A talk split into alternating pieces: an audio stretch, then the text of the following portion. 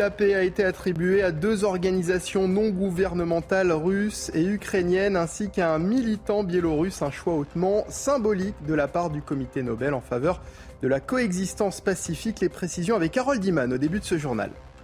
Emmanuel Macron en déplacement à Prague, la capitale tchèque, accueille depuis jeudi 44 dirigeants du continent européen pour faire face à Vladimir Poutine. L'objectif, le lancement d'une communauté politique européenne pour un dialogue stratégique à l'échelle du continent, une idée lancée par le président français en mai dernier. Emmanuel Macron qui depuis Prague a lancé un appel au calme aux automobilistes français alors qu'une grève des salariés de Total Energy et Esso paralyse une partie des stations-service depuis le début de la semaine. Il devient de plus en plus compliqué de faire le plein. Vous verrez malheureusement que la situation n'est pas prête de s'améliorer. Et puis des dizaines de migrants ont envahi la cour de l'hôtel de ville de Paris ce vendredi et demandent à rencontrer Anne Hidalgo. Ils ont répondu à l'appel du collectif La Chapelle debout qui dénonce un manque de logement et réclame une justice pour tous.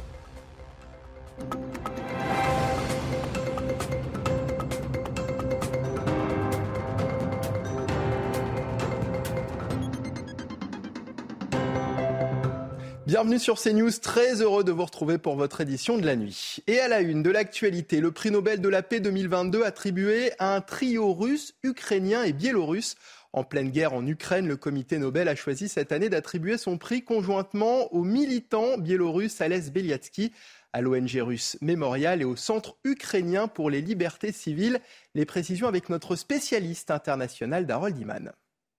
Le comité Nobel a décidé explicitement de nommer des lauréats dans chacun des trois pays si proches, la Biélorussie, la Russie et l'Ukraine.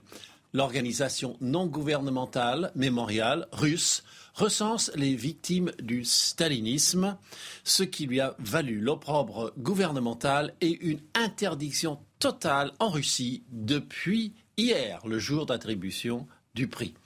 L'opposant biélorusse Alès Beliatsky, lui, est actuellement emprisonné pour la deuxième fois dans son pays. Il vient du monde littéraire et s'est porté au secours des écrivains harcelés ou emprisonnés par le régime.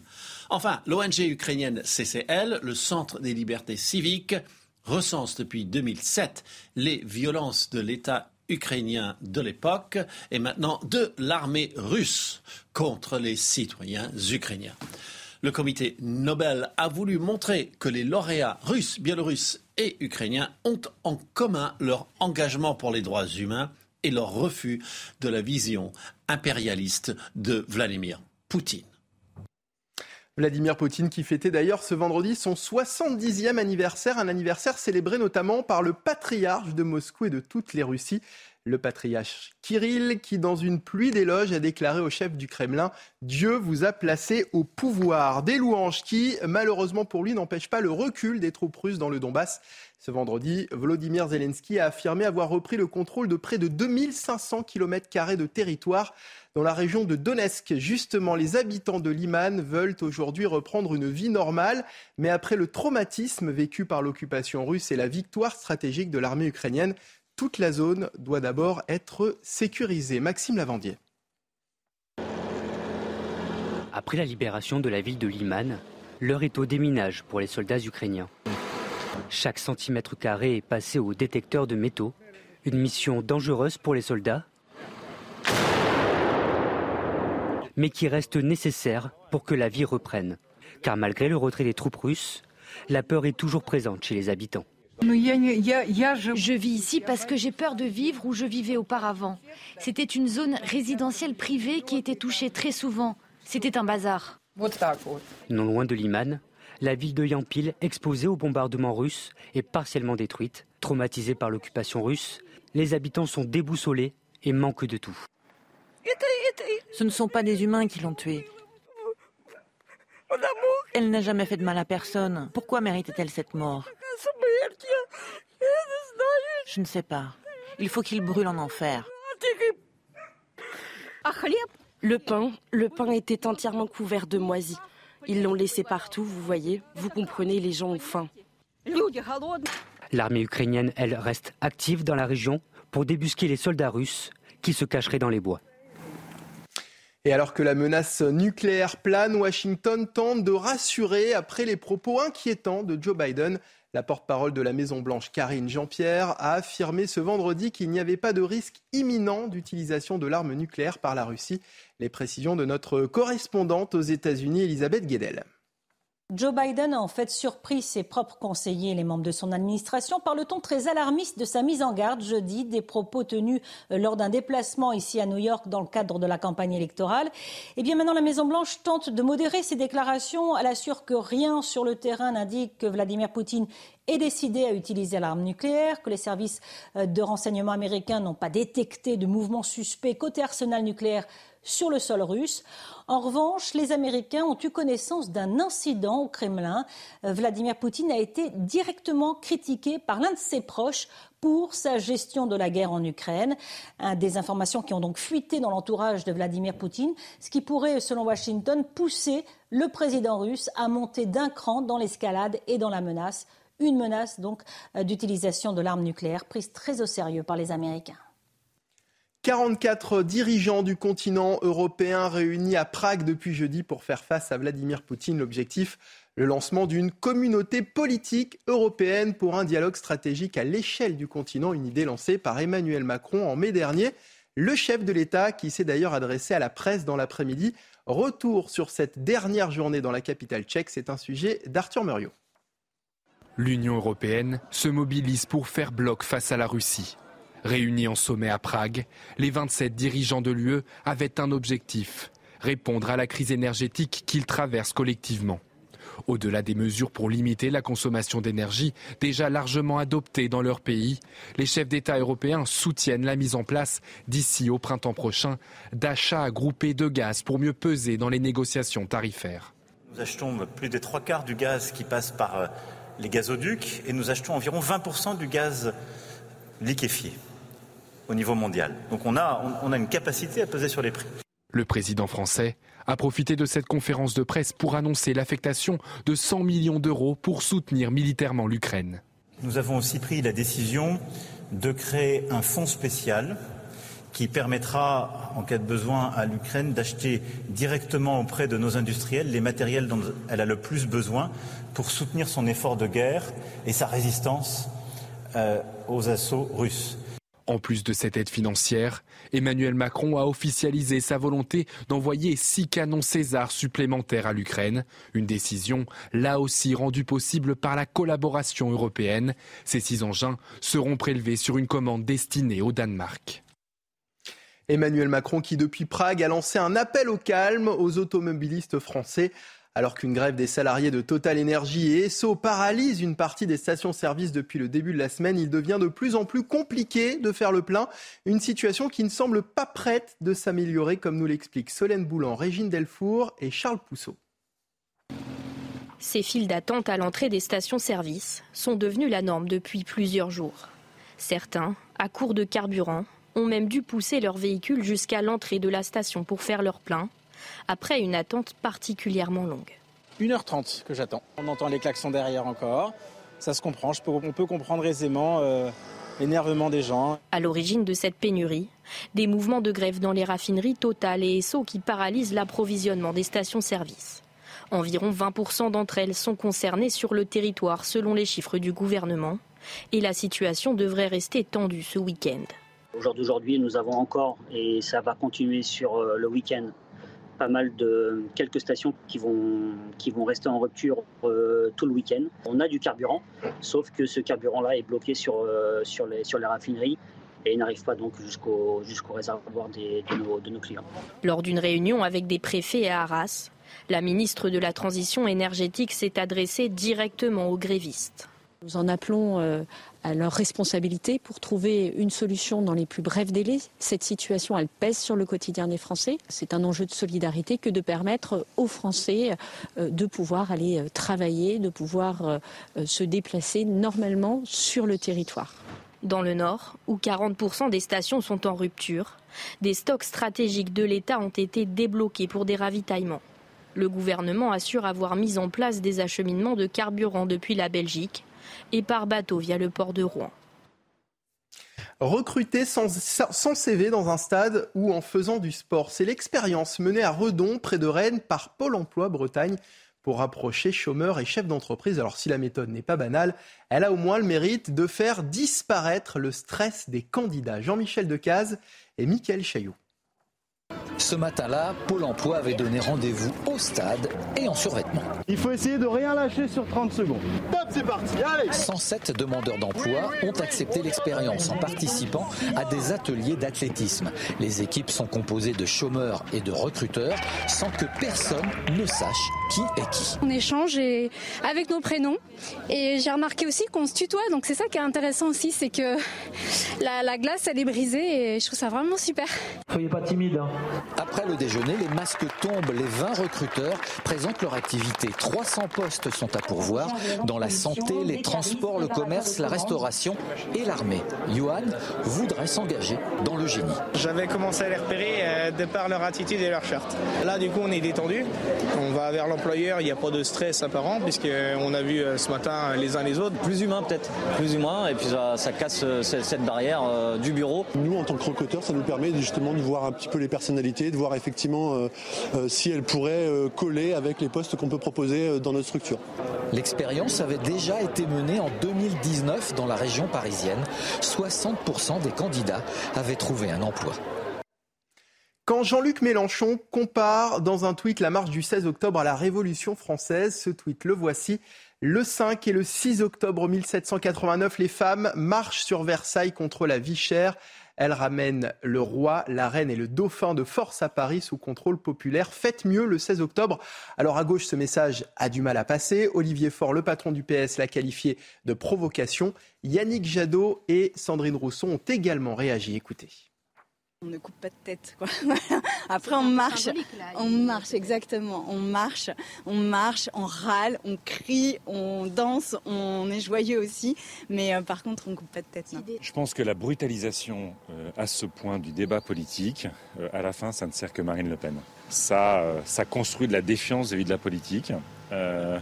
et que on n'est pas dans une situation où on doit mettre la tête de nos dirigeants au bout d'une pique. Dans le reste de l'actualité, le patron de la PJ de la zone sud, Eric Arella, a été démis de ses fonctions, une décision qui inquiète l'Association française des magistrats instructeurs. Elle est, selon elle, significative d'un mode de gestion autoritariste qui ne tolère aucune manifestation d'opposition. L'AFMI fait ainsi référence au projet de réforme contesté par la majorité des enquêteurs de la PJ. Les précisions avec notre journaliste police-justice, Sandra Buisson.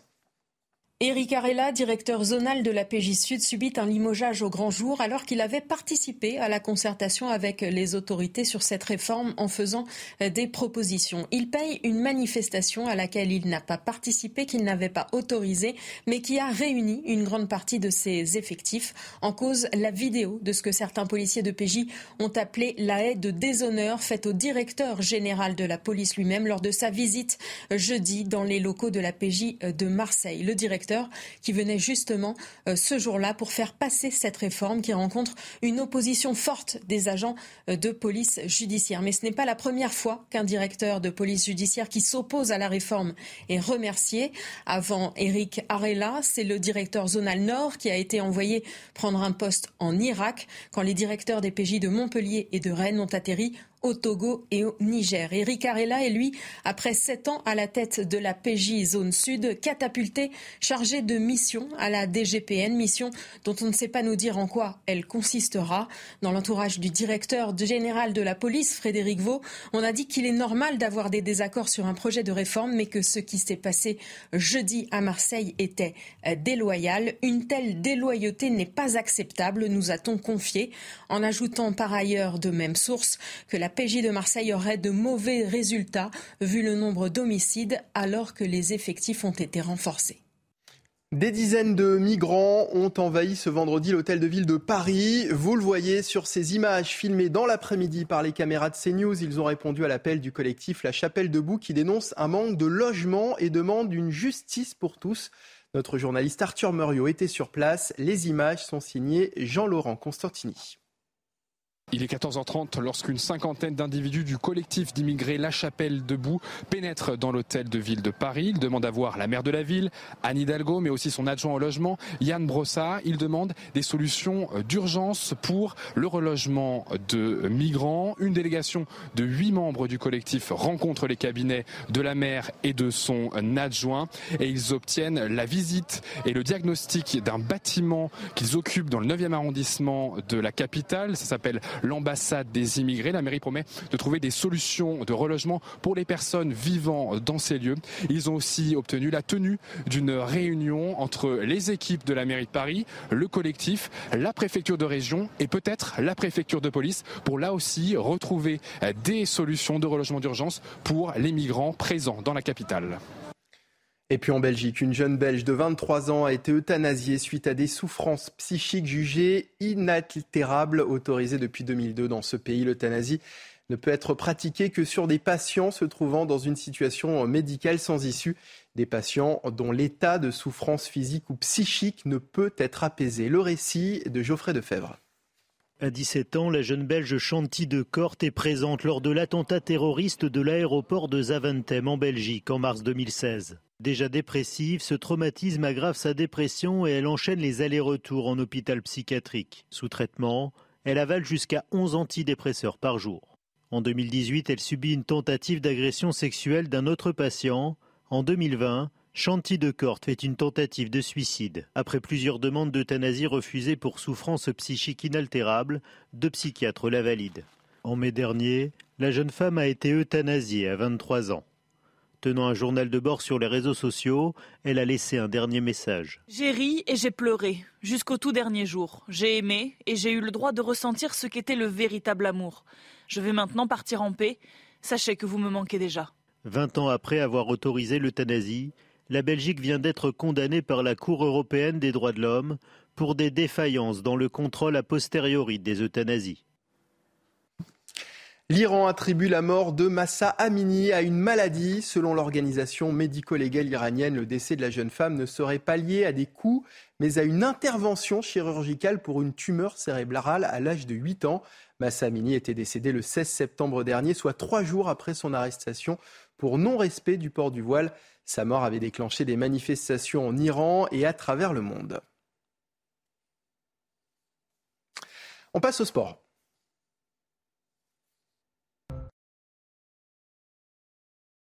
Dixième journée de Ligue 1 et Lyon qui n'y arrive toujours pas malgré une ouverture du score rapide par TT à la deuxième minute de jeu. Lyon est rejoint au score à la 67e grâce à Ratao. Score final 1 partout. Lyon qui enregistre son cinquième match sans victoire.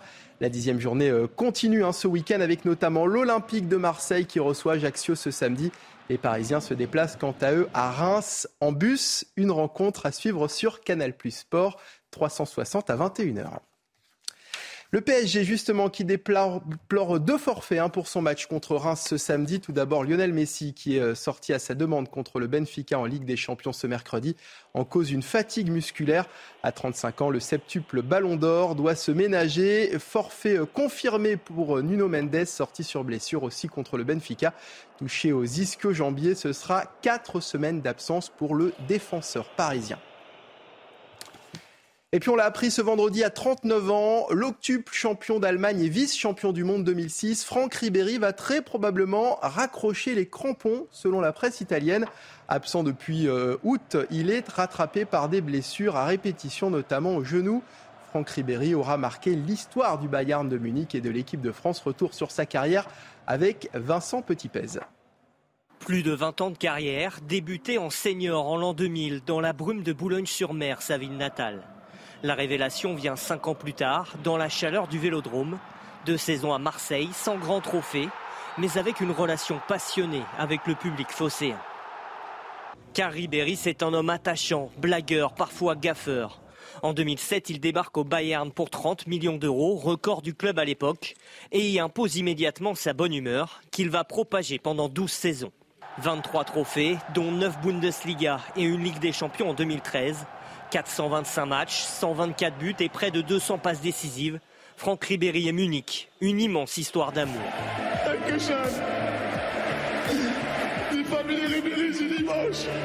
La France aussi l'a aimé et parfois rejeté. Aimé en 2006 avec la découverte d'un môme, buteur en huitième de finale de la Coupe du Monde. Rejeté en 2010 avec le fiasco de Naïsna. 81 sélections, 16 buts et un regret, un ballon d'or manqué en 2013. Un dernier défi en Italie, à la Fiorentina et à la Salernitana, avec l'ambition de jouer jusqu'à 40 ans. Mais rattrapé par la douleur, Franck Ribéry s'arrête là, avec un dernier match à Rome, ville ouverte à de nouveaux horizons. Et puis en judo, Amandine Bouchard s'est offert la médaille de bronze en Ouzbékistan, la troisième de sa carrière. La vice-championne olympique de Tokyo avait été battue un peu plus tôt dans la journée par la future championne du monde, la japonaise Uta Abe. Et restez avec nous sur CNews. Dans un instant, nous reviendrons sur le prix Nobel de la paix attribué ce vendredi à un trio russe, ukrainien et biélorusse. Un choix, vous allez le voir, hautement symbolique de la part du comité Nobel. A tout de suite sur CNews.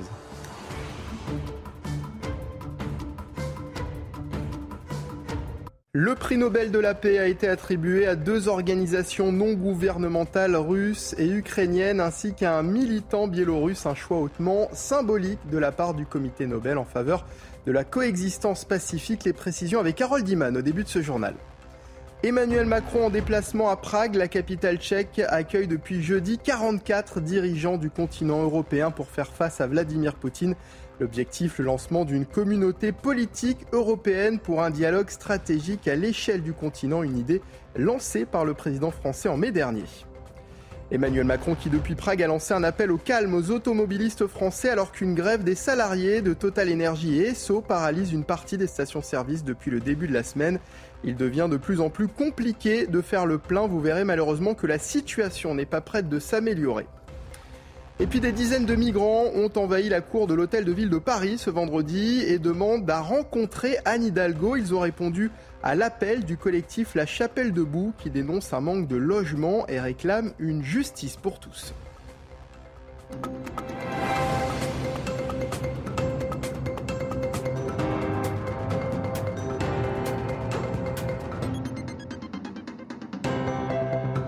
Bienvenue sur CNews, très heureux de vous retrouver pour votre édition de la nuit. Et à la une de l'actualité, le prix Nobel de la paix 2022 attribué à un trio russe, ukrainien et biélorusse.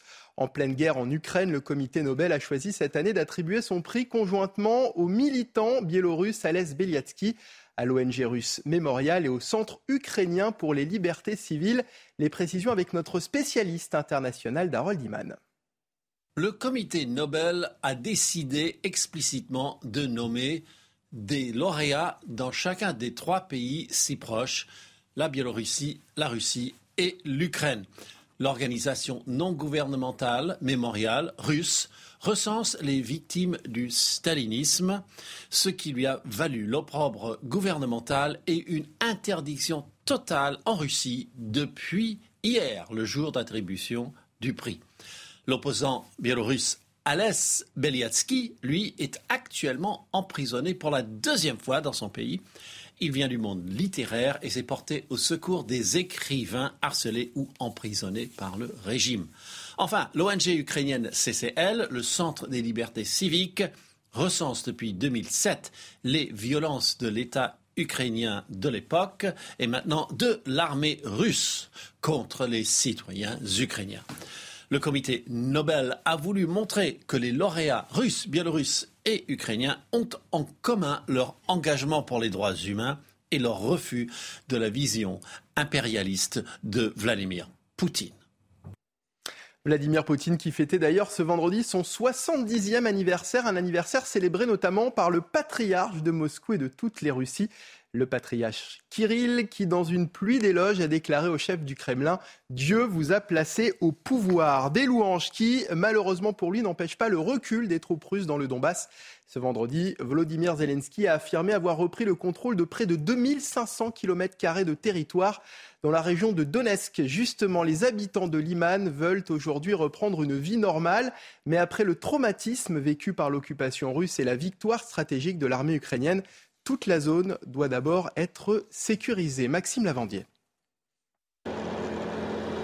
Après la libération de la ville de Liman, l'heure est au déminage pour les soldats ukrainiens. Chaque centimètre carré est passé au détecteur de métaux. Une mission dangereuse pour les soldats, mais qui reste nécessaire pour que la vie reprenne. Car malgré le retrait des troupes russes, la peur est toujours présente chez les habitants. Je vis ici parce que j'ai peur de vivre où je vivais auparavant.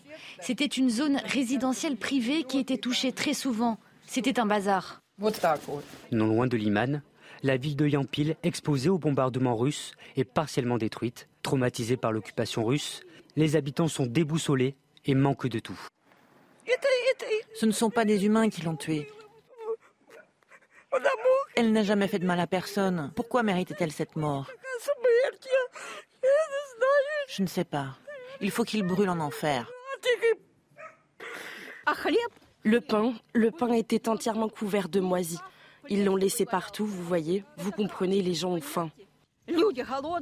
L'armée ukrainienne, elle, reste active dans la région pour débusquer les soldats russes qui se cacheraient dans les bois.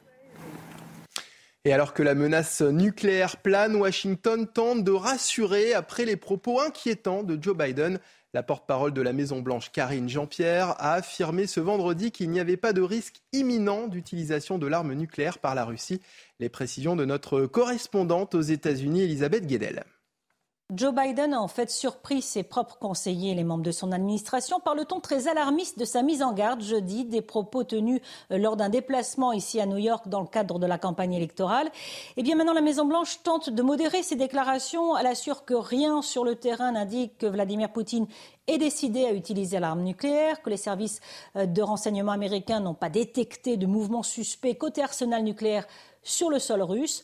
En revanche, les Américains ont eu connaissance d'un incident au Kremlin. Euh, Vladimir Poutine a été directement critiqué par l'un de ses proches pour sa gestion de la guerre en Ukraine. Des informations qui ont donc fuité dans l'entourage de Vladimir Poutine, ce qui pourrait, selon Washington, pousser le président russe à monter d'un cran dans l'escalade et dans la menace. Une menace donc euh, d'utilisation de l'arme nucléaire prise très au sérieux par les Américains.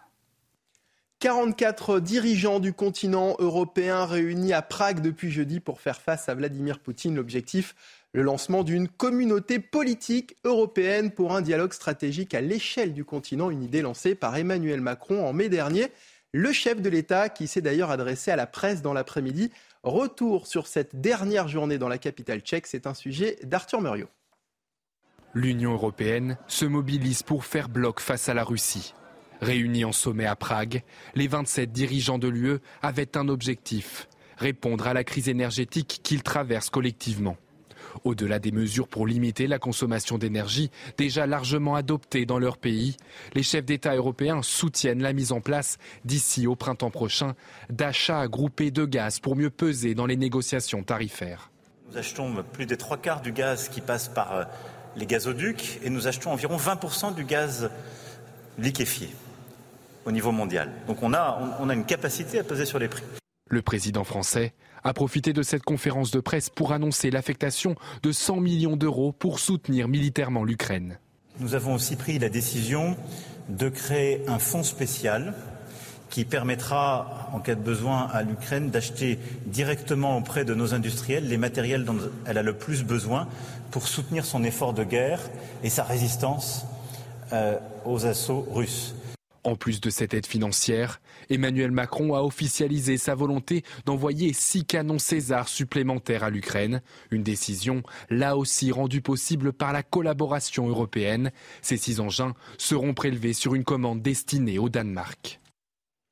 Emmanuel Macron qui depuis Prague a lancé un appel au calme aux automobilistes français alors qu'une grève des salariés de Total Energy et Esso paralyse une partie des stations-service depuis le début de la semaine, il devient de plus en plus compliqué de faire le plein.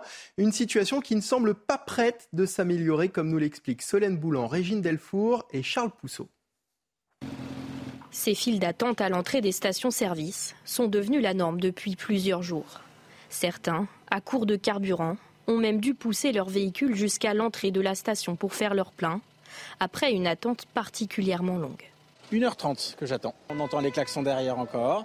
Ça se comprend, on peut comprendre aisément euh, l'énervement des gens. À l'origine de cette pénurie, des mouvements de grève dans les raffineries Total et Esso qui paralysent l'approvisionnement des stations-service. Environ 20% d'entre elles sont concernées sur le territoire selon les chiffres du gouvernement. Et la situation devrait rester tendue ce week-end. Au jour d'aujourd'hui, nous avons encore, et ça va continuer sur euh, le week-end, pas mal de quelques stations qui vont, rester en rupture euh, tout le week-end. On a du carburant, sauf que ce carburant-là est bloqué sur, euh, les, raffineries et n'arrive pas donc jusqu'au réservoir de, nos, de nos clients. Lors d'une réunion avec des préfets à Arras, la ministre de la Transition énergétique s'est adressée directement aux grévistes. Nous en appelons euh, à leur responsabilité pour trouver une solution dans les plus brefs délais. Cette situation, elle pèse sur le quotidien des Français. C'est un enjeu de solidarité que de permettre aux Français euh, de pouvoir aller euh, travailler, de pouvoir se déplacer normalement sur le territoire. Dans le Nord, où 40% des stations sont en rupture, des stocks stratégiques de l'État ont été débloqués pour des ravitaillements. Le gouvernement assure avoir mis en place des acheminements de carburant depuis la Belgique et par bateau via le port de Rouen. Recruter sans, CV dans un stade ou en faisant du sport, c'est l'expérience menée à Redon, près de Rennes, par Pôle Emploi Bretagne pour rapprocher chômeurs et chefs d'entreprise. Alors si la méthode n'est pas banale, elle a au moins le mérite de faire disparaître le stress des candidats. Jean-Michel Decaze et Mickaël Chaillot. Ce matin-là, Pôle emploi avait donné rendez-vous au stade et en survêtement. Il faut essayer de rien lâcher sur 30 secondes. Top, c'est parti, allez 107 demandeurs d'emploi ont accepté l'expérience en participant à des ateliers d'athlétisme. Les équipes sont composées de chômeurs et de recruteurs sans que personne ne sache qui est qui. On échange avec nos prénoms et j'ai remarqué aussi qu'on se tutoie, donc c'est ça qui est intéressant aussi, c'est que la, la, glace elle est brisée et je trouve ça vraiment super. Soyez pas timide. Hein. Après le déjeuner, les masques tombent. Les 20 recruteurs présentent leur activité. 300 postes sont à pourvoir dans la santé, les transports, le commerce, la restauration et l'armée. Johan voudrait s'engager dans le génie. J'avais commencé à les repérer euh, de par leur attitude et leur shirt. Là, du coup, on est détendu. On va vers Il n'y a pas de stress apparent puisqu'on a vu euh, ce matin les uns les autres. Plus humain peut-être, plus humain. Et puis ça, casse euh, cette barrière du bureau. Nous, en tant que recruteurs, ça nous permet justement de voir un petit peu les personnalités de voir effectivement euh, euh, si elle pourrait euh, coller avec les postes qu'on peut proposer dans notre structure. L'expérience avait déjà été menée en 2019 dans la région parisienne. 60% des candidats avaient trouvé un emploi. Quand Jean-Luc Mélenchon compare dans un tweet la marche du 16 octobre à la Révolution française, ce tweet le voici. Le 5 et le 6 octobre 1789, les femmes marchent sur Versailles contre la vie chère.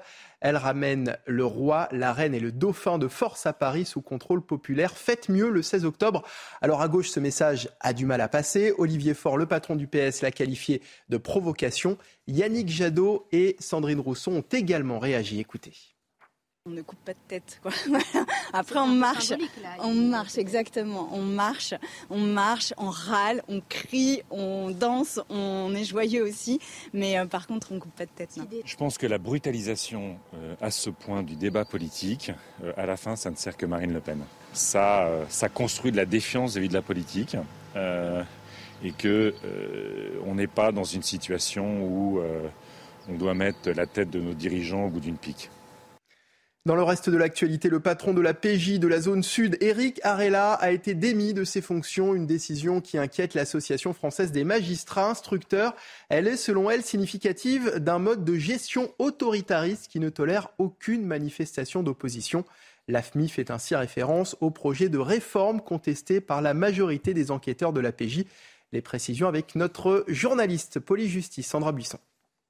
Éric Arella, directeur zonal de la PJ Sud, subit un limogeage au grand jour alors qu'il avait participé à la concertation avec les autorités sur cette réforme en faisant des propositions. Il paye une manifestation à laquelle il n'a pas participé, qu'il n'avait pas autorisée, mais qui a réuni une grande partie de ses effectifs. En cause, la vidéo de ce que certains policiers de PJ ont appelé la haie de déshonneur faite au directeur général de la police lui-même lors de sa visite jeudi dans les locaux de la PJ de Marseille.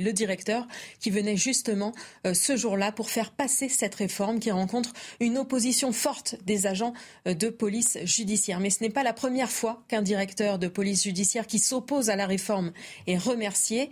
Avant Eric Arella, c'est le directeur zonal Nord qui a été envoyé prendre un poste en Irak quand les directeurs des PJ de Montpellier et de Rennes ont atterri au Togo et au Niger. Eric Arella est lui, après sept ans à la tête de la PJ Zone Sud, catapulté, chargé de mission à la DGPN, mission dont on ne sait pas nous dire en quoi elle consistera. Dans l'entourage du directeur général de la police, Frédéric Vaux, on a dit qu'il est normal d'avoir des désaccords sur un projet de réforme, mais que ce qui s'est passé jeudi à Marseille était déloyal. Une telle déloyauté n'est pas acceptable, nous a-t-on confié, en ajoutant par ailleurs de même source que la PJ de Marseille aurait de mauvais résultats vu le nombre d'homicides alors que les effectifs ont été renforcés. Des dizaines de migrants ont envahi ce vendredi l'hôtel de ville de Paris. Vous le voyez sur ces images filmées dans l'après-midi par les caméras de CNews. Ils ont répondu à l'appel du collectif La Chapelle Debout qui dénonce un manque de logement et demande une justice pour tous. Notre journaliste Arthur Muriot était sur place. Les images sont signées Jean-Laurent Constantini. Il est 14h30 lorsqu'une cinquantaine d'individus du collectif d'immigrés La Chapelle Debout pénètrent dans l'hôtel de ville de Paris. Ils demandent à voir la maire de la ville, Anne Hidalgo, mais aussi son adjoint au logement, Yann Brossa. Ils demandent des solutions d'urgence pour le relogement de migrants. Une délégation de huit membres du collectif rencontre les cabinets de la maire et de son adjoint et ils obtiennent la visite et le diagnostic d'un bâtiment qu'ils occupent dans le 9e arrondissement de la capitale. Ça s'appelle l'ambassade des immigrés. La mairie promet de trouver des solutions de relogement pour les personnes vivant dans ces lieux. Ils ont aussi obtenu la tenue d'une réunion entre les équipes de la mairie de Paris, le collectif, la préfecture de région et peut-être la préfecture de police pour là aussi retrouver des solutions de relogement d'urgence pour les migrants présents dans la capitale. Et puis en Belgique, une jeune Belge de 23 ans a été euthanasiée suite à des souffrances psychiques jugées inaltérables, autorisées depuis 2002 dans ce pays. L'euthanasie ne peut être pratiquée que sur des patients se trouvant dans une situation médicale sans issue, des patients dont l'état de souffrance physique ou psychique ne peut être apaisé. Le récit de Geoffrey Defebvre. À 17 ans, la jeune Belge Chanty de Corte est présente lors de l'attentat terroriste de l'aéroport de Zaventem en Belgique en mars 2016. Déjà dépressive, ce traumatisme aggrave sa dépression et elle enchaîne les allers-retours en hôpital psychiatrique. Sous traitement, elle avale jusqu'à 11 antidépresseurs par jour. En 2018, elle subit une tentative d'agression sexuelle d'un autre patient.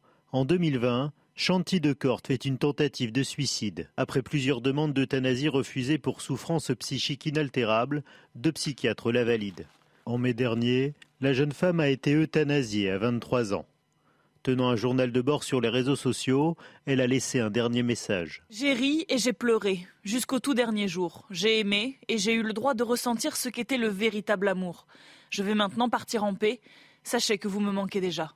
Vingt ans après avoir autorisé l'euthanasie, la Belgique vient d'être condamnée par la Cour européenne des droits de l'homme pour des défaillances dans le contrôle a posteriori des euthanasies. L'Iran attribue la mort de Massa Amini à une maladie. Selon l'organisation médico-légale iranienne, le décès de la jeune femme ne serait pas lié à des coups, mais à une intervention chirurgicale pour une tumeur cérébrale à l'âge de 8 ans. Massa Amini était décédé le 16 septembre dernier, soit trois jours après son arrestation pour non-respect du port du voile. Sa mort avait déclenché des manifestations en Iran et à travers le monde. On passe au sport. On ouvre ce journal des sports avec la dixième journée de Ligue 1 et Lyon qui n'y arrive toujours pas malgré une ouverture du score rapide par Tété à la deuxième minute de jeu. Lyon est rejoint au score à la 67e grâce à Ratao. Score final 1 partout. Lyon qui enregistre son cinquième match sans victoire. La dixième journée euh, continue hein, ce week-end avec notamment l'Olympique de Marseille qui reçoit Ajaccio ce samedi. Les Parisiens se déplacent quant à eux à Reims en bus. Une rencontre à suivre sur Canal Plus Sport. 360 à 21h.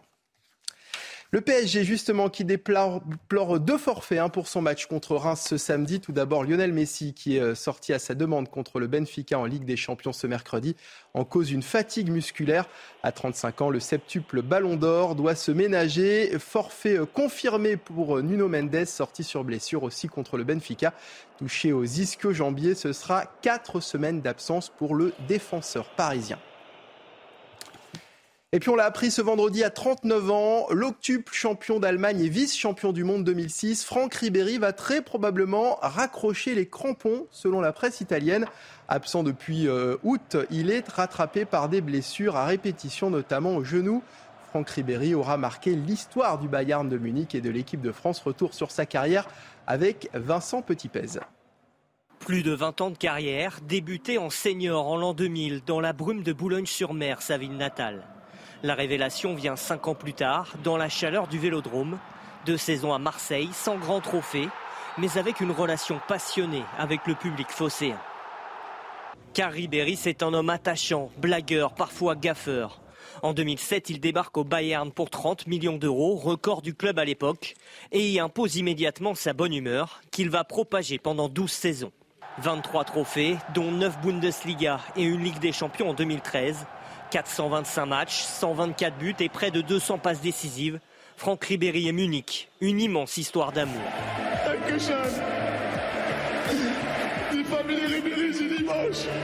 La France aussi l'a aimé et parfois rejeté. Aimé en 2006 avec la découverte d'un môme, buteur en huitième de finale de la Coupe du Monde. Rejeté en 2010 avec le fiasco de Naïsna. 81 sélections, 16 buts et un regret un ballon d'or manqué en 2013. Un dernier défi en Italie, à la Fiorentina et à la Salernitana, avec l'ambition de jouer jusqu'à 40 ans. Mais rattrapé par la douleur, Franck Ribéry s'arrête là, avec un dernier match à Rome, ville ouverte à de nouveaux horizons.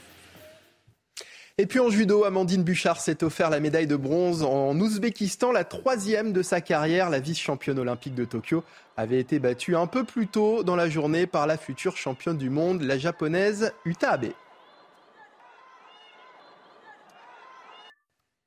Et restez avec nous sur CNews. Dans un instant, nous reviendrons sur le prix Nobel de la paix attribué ce vendredi à un trio russe, ukrainien et biélorusse. Un choix, vous allez voir, hautement symbolique de la part du comité Nobel.